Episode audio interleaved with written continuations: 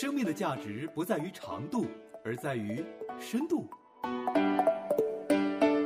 生命的丰盛不在于外在的拥有，而在于内心满足的温度。生命的质量不在于如何活着，而在于活着的高度。有深度，有温度，有高度，这个生命棒棒的。你好，这里是这个生命棒棒哒节目，我是蓝冰燕，今天为您带来人生故事，故事人生。在成为母亲之后，似乎更觉得一个人的能力太有限。我的婆婆跟妈妈时不时给我一些帮助，丈夫偶然有的休息时间也给我很大的帮助，让冰燕感觉到被分担是很感恩的事情。但是也有人说，能帮助别人分担也是很美的福气。是怎样的有福气呢？来听听今天的第一位人生故事，故事人生主人公的讲述。人生充满故事，故事里诉说人生，聆听人生故事，品味故事人生。人生中充满故事，故事里诉说人生，聆听人生故事，品味故事人生。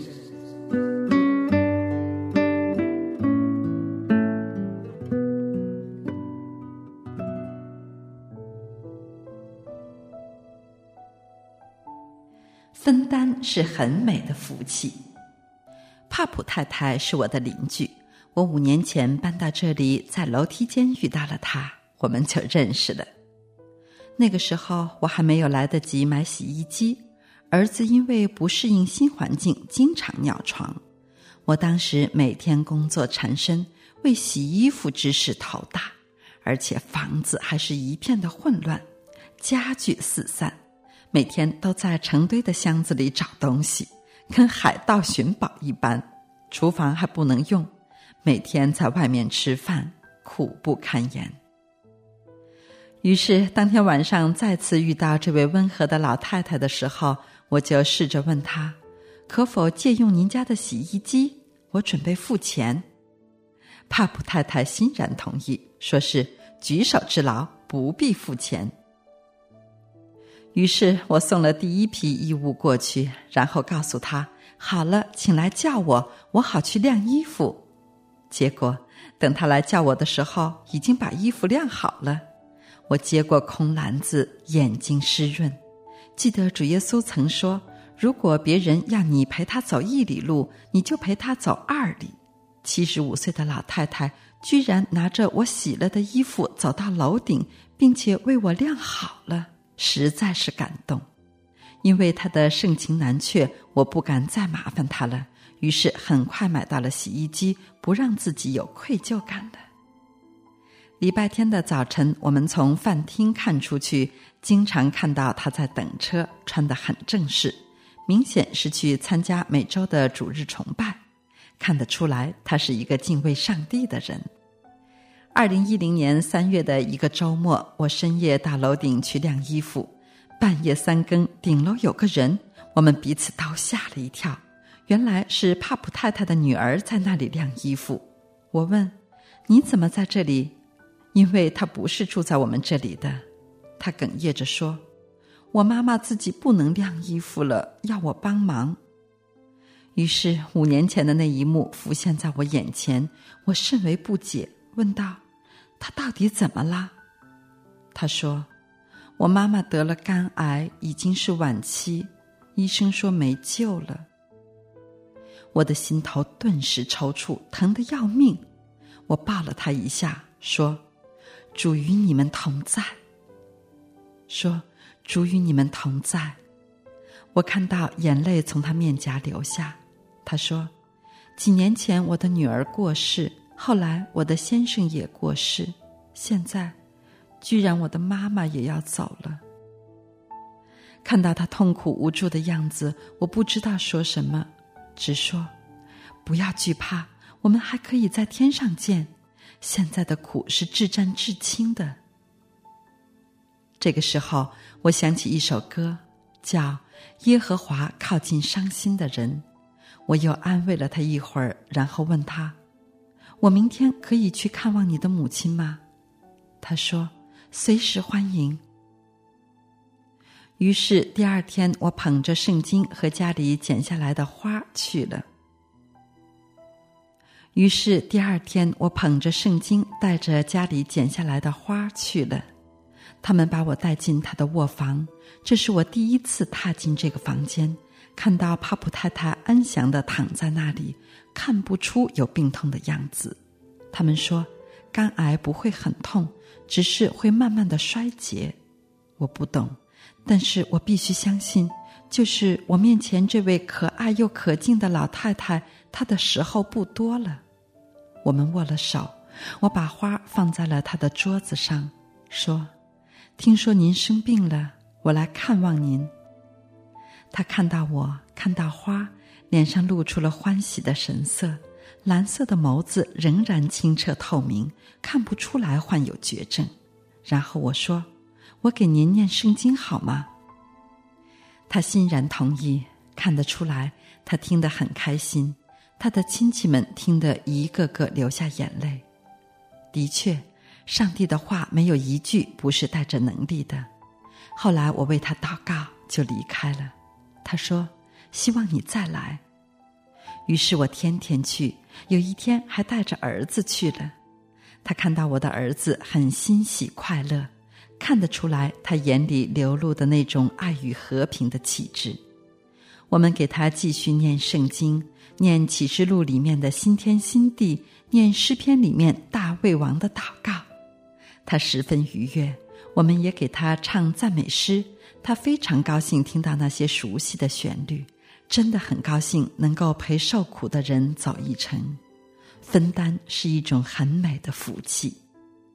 三月十五号，我儿子遭遇车祸，给车子撞了出去，但是除了脚上的伤口，没有断一根骨头。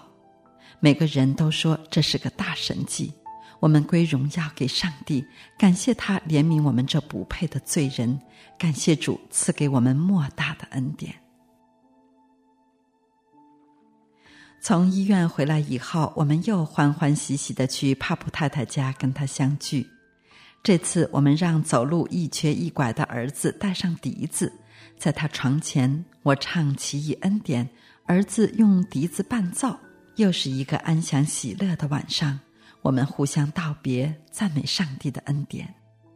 借着当天发生的事情，我们知道生命是多么大的福气和恩典。我们感觉到他在慢慢的离去，只是生命的尽头在哪里，只有我们的主知道。接下来我们还去了两次，总是大大的安慰了他。我们继续为他祷告，求上帝赐他承受的力量，带他平安回天家。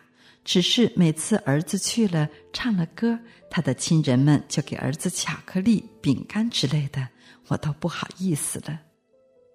周五我有个查经班，周六我想周末就不要去打扰他了。主日崇拜后，我晚上很晚回来。很累，周一才拉住他女儿问：“你母亲怎么样了？”他静默无声，强忍着泪水说：“妈妈礼拜六早晨已经去世了。”然后他告诉我，周三是追思礼拜，希望我能够去参加。最终我没有去帕布太太的葬礼，我不忍心看到他给人瞻仰的仪容不再有那清澈的眸子。这个世界能够让我们不愿面对的事情太多了，我在心里默祷：主啊，求你接受他的灵魂，带领他到那没有痛苦、没有眼泪的家。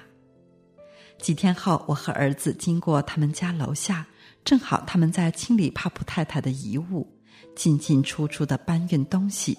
这个时候，他的两个女儿看到我们，说：“你们进来拿点东西吧，好记得他。”我们就进去了。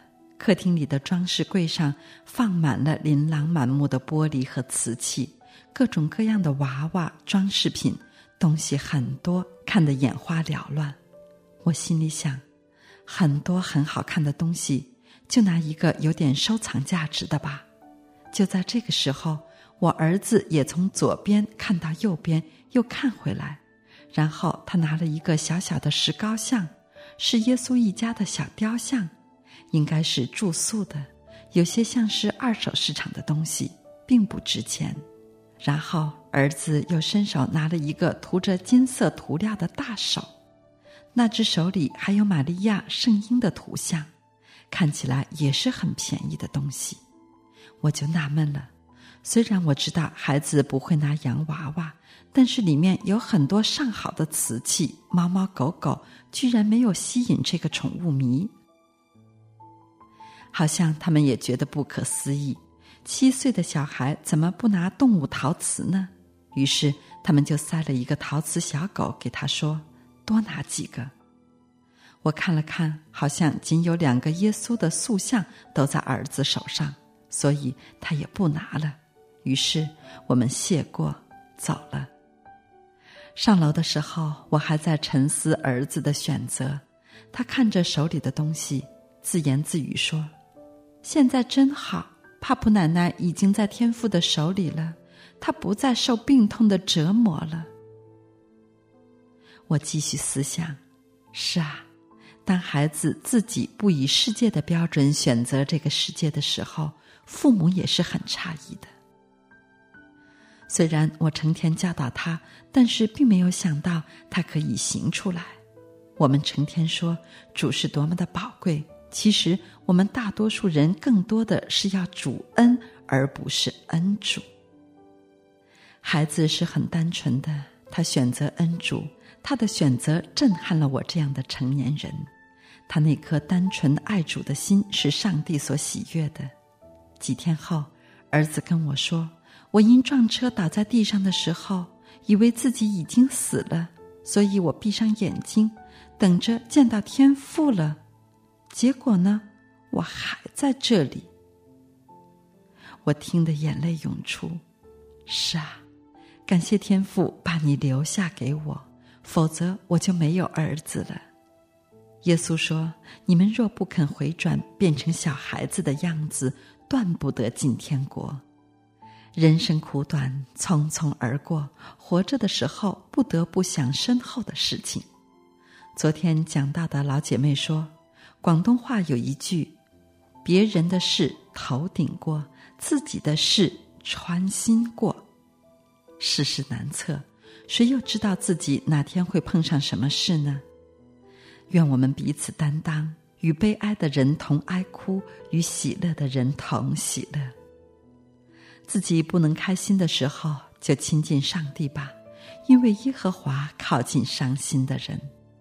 以赛亚书预言耶稣基督降生的时候曾说：“主耶和华的灵在我身上，因为耶和华用高告我，叫我传好信息给谦卑的人，差遣我医好伤心的人。”报告被掳的得释放，被囚的出监牢。报告耶和华的恩年和我们上帝报仇的日子，安慰一切悲哀的人，赐华冠与西安悲哀的人代替灰尘，喜乐油代替悲哀，赞美衣代替忧伤之灵，使他们称为公义树，是耶和华所栽的，叫他得荣耀。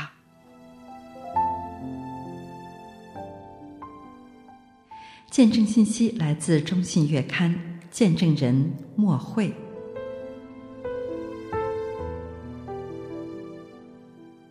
听完这位主人公的故事，我真觉得这样的分担确实是有福的，能够与爱哭的人同哭，是有福气的。我相信那一定是爱和盼望，促使人能够这样做。这也是爱我们的那位神所做的事情，他靠近伤心的人，拥有永生的盼望。那么哀哭也只是暂时的。我们知道，我们所相信的那位神是医治的神，是拯救的神，是安慰的神，可以使我们的哀哭变为喜乐。这个世界实在有太多的伤害，使人悲哀哭泣。原因是因为人犯罪，人不认识基督，没有接受基督的救恩，没有永恒生命的盼望。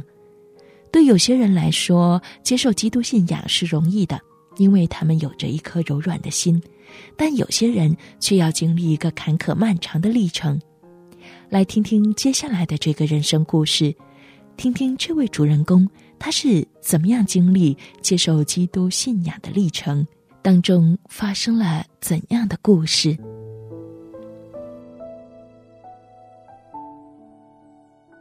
我接受基督信仰的过程。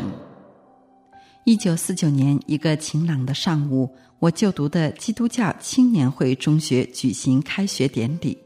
当时我是十二岁的初中学生，学校沿街的门墙上刻着八个大字：“非以一人，乃异于人。”这八个字我似懂非懂，后来才知道是出于主耶稣基督的教训。随着政局的变化，学校不能再举行基督教活动了，但是在我幼小的心灵里，已印下了耶稣基督的形象。他是宇宙独一真神的儿子，降生成人，为救赎世人的罪，被钉死在十字架上。一九五零年初，学校附近还有一家真光书局，不过那个时候学校已经宣传无神，任何宗教都被视为是迷信，尤其是基督教和天主教更被视作帝国主义侵略的工具。从五十年代到七十年代。国内经历了几次运动，很多牧师和神父都被逮捕。当时极少有青年学生接受基督信仰，当然我对宗教也不敢问津。读大学的时候，适逢中国知识分子都要自我思想批判和接受改造，无论男女老少，都要在世界观和人生观两方面自我批判。那个时候我不懂什么世界观和人生观。但在检讨中不免牵涉到信仰问题，因世界观谈到唯物和唯心主义是对立的，唯物主义是无产阶级世界观，唯心主义是资产阶级世界观。要追究个人的世界观，就必须要问：你是信仰唯心主义有神论，还是唯物主义无神论？我们这一代青年学生在当时的社会环境中。都是接受无神论而否定有神的。大学的最后一年，我读了一门关于数学的历史发展和伦理体系的课程，收获之一是知道不能轻易的武断无神。十九世纪的德国数学家曾说：“上帝创造了自然数，其余是人的工作。”这句话在数学理论上的意义是揭示建立教学结构的稳固基础。在于自然数的研究。这位数学家认为，数学必须建立在一定的数的体系之上，而一切数的概念应该建立在自然数概念之上。这句话在神学上的意义是，在人的认识领域显明了上帝的存在。这位数学家在十九世纪末创立了德国学派，这个学派的口号是“上帝永远算术化”。即所有的数学命题最终应归结为关于自然数的命题。自然数是最简单的数，即一、二、三等等。不同地域、不同种族的人类，究竟在人类历史的哪个时期产生自然数的认识呢？这个问题至今尚未做出定论。从欧洲凯尔特语和希腊语的发展历史考虑。得知人类关于数的最初认识只有一二和多的区别，在这个基础上逐渐丰富了自然数的认识，并且有了各种各样的计数方法。最早发现的自然数计数法是在公元前四十到五十世纪，古埃及的象形文字中有自然数的记载。十七世纪末和十八世纪初。德国数学家莱布尼兹和英国物理学、天文学数学家牛顿先后各自发现了微积分，这不仅是数学发展的一个重大的里程碑，也是促成十九世纪中叶英国率先实现工业革命的重要条件之一。从此世界经济结构与科学技术得以互相推动。在近百年来科学技术的发展与应用中，微积分计算方法的作用是巨大的。尽管建造摩天大楼、发明上天入地的种种仪器都到了微积分的计算，但谁也不会担心利用这种计算建造起来的摩天大楼会倒下来，在高空航行的飞机会掉下来，因为人们相信一切技术问题的数据计算在科学上都是能够保证可靠的。在我的青年时代，介绍了这样一个数学与上帝联系在一起的故事；但是在我中年到信耶稣、成为基督徒的这几十年中，我对有神论的信仰仍然是若即若离、忽明忽暗的，不自主的挣扎于有神与无神之间。有时候相信上帝存在，有时候又有疑惑。一九九八年，在悉尼的一次布道礼拜中。我与妻子同时举手表示接受基督信仰。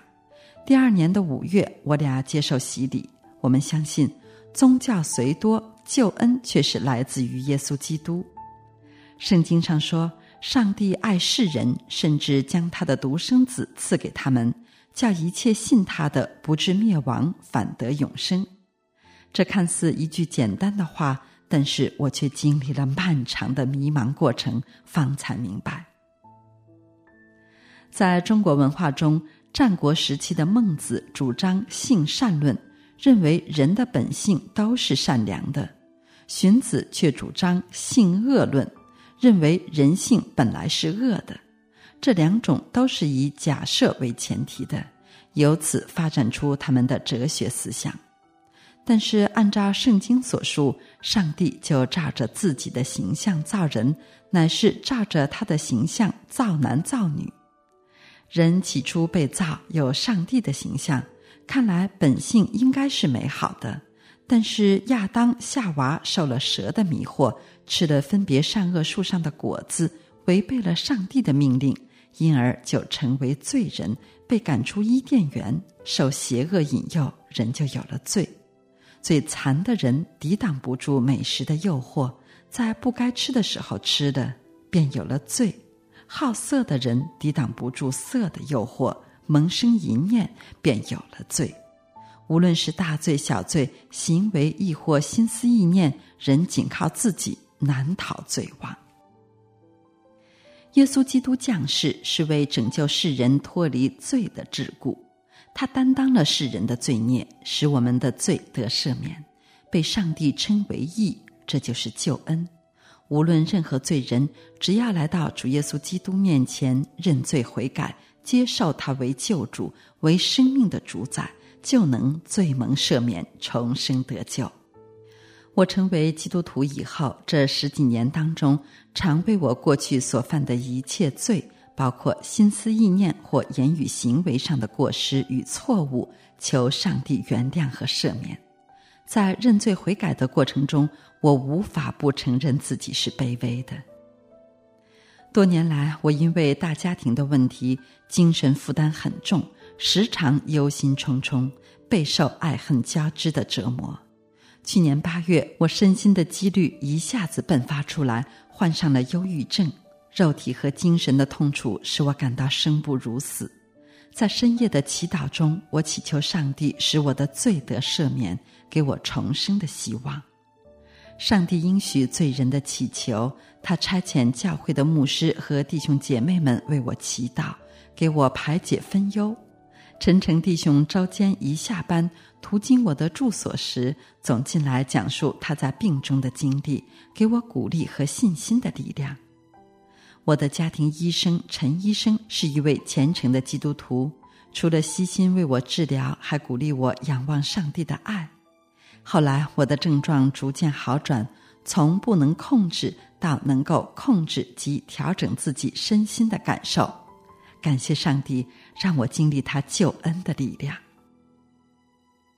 国父孙中山先生也是一位基督徒。他提倡的博爱精神，正是源于上帝对全人类的爱。初到澳洲，我踏进教堂最大的感受就是爱和关怀。我的心灵在经受严冬之后如沐春风，春意盎然。这是我十五年前接受耶稣基督信仰最初和最直接的原因。感谢上帝，现在我的儿孙全都是基督徒，全家人都在耶稣基督爱的浇灌中成长。我的家庭是蒙恩之家。每一个生命都需要爱的滋养。但不仅是亲情的爱和友情的爱，从社会意义上来说，还需要更为崇高伟大的博爱。成为基督徒，读了圣经以后，我更加懂得了什么是博爱和博爱对于人类生存的意义。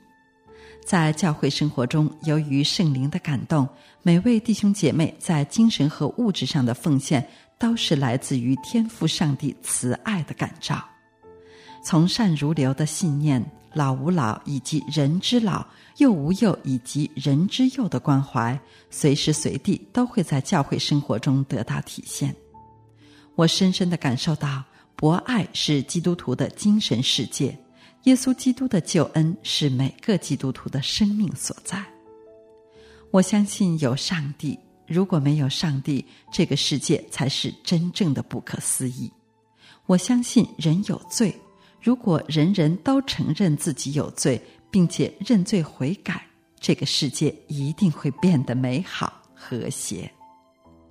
我相信耶稣基督被钉死在十字架上的救恩，这是来自上帝的爱，是永恒的爱。这就是我接受耶稣基督信仰的缘由和过程。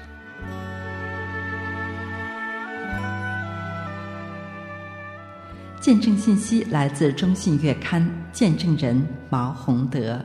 给我你的手，给我你的手，让我们缩短摸索的距离。在这个生命棒棒大节目的人生故事、故事人生栏目里，听到许许多多的见证。主人公们归入基督信仰的历程都各有不同，但一定有一个共同点，那就是神的爱吸引我们归向他，就好像我们在这个世界回家一样，就是家庭的温暖和家里的爱吸引我们回家。亲爱的朋友，您渴望爱吗？但愿你回到上帝爱的怀抱。他那里更是我们永恒的家。今天的节目是这个生命棒棒哒人生故事故事人生栏目的最后一期了。这个生命棒棒哒节目也即将在这个周末过去之后停播。很感恩朋友您一路的陪伴，但愿过去的这些人生故事故事人生能够激励到朋友您来跟随基督。如果朋友您对信仰想要有更多的探索或与我们交流，欢迎您继续的收听良友电台的各个节目，保持与我们联系。感谢您一直的陪伴，感谢您今天的收听，我是蓝冰燕，再会。分享的快乐加倍的多，分担的重担格外的轻。分享的快乐。分担的重担格外的轻。我想告诉你，想要告诉你，哪里有快乐，生生而不息；哪里有平安，能满足。哪里有？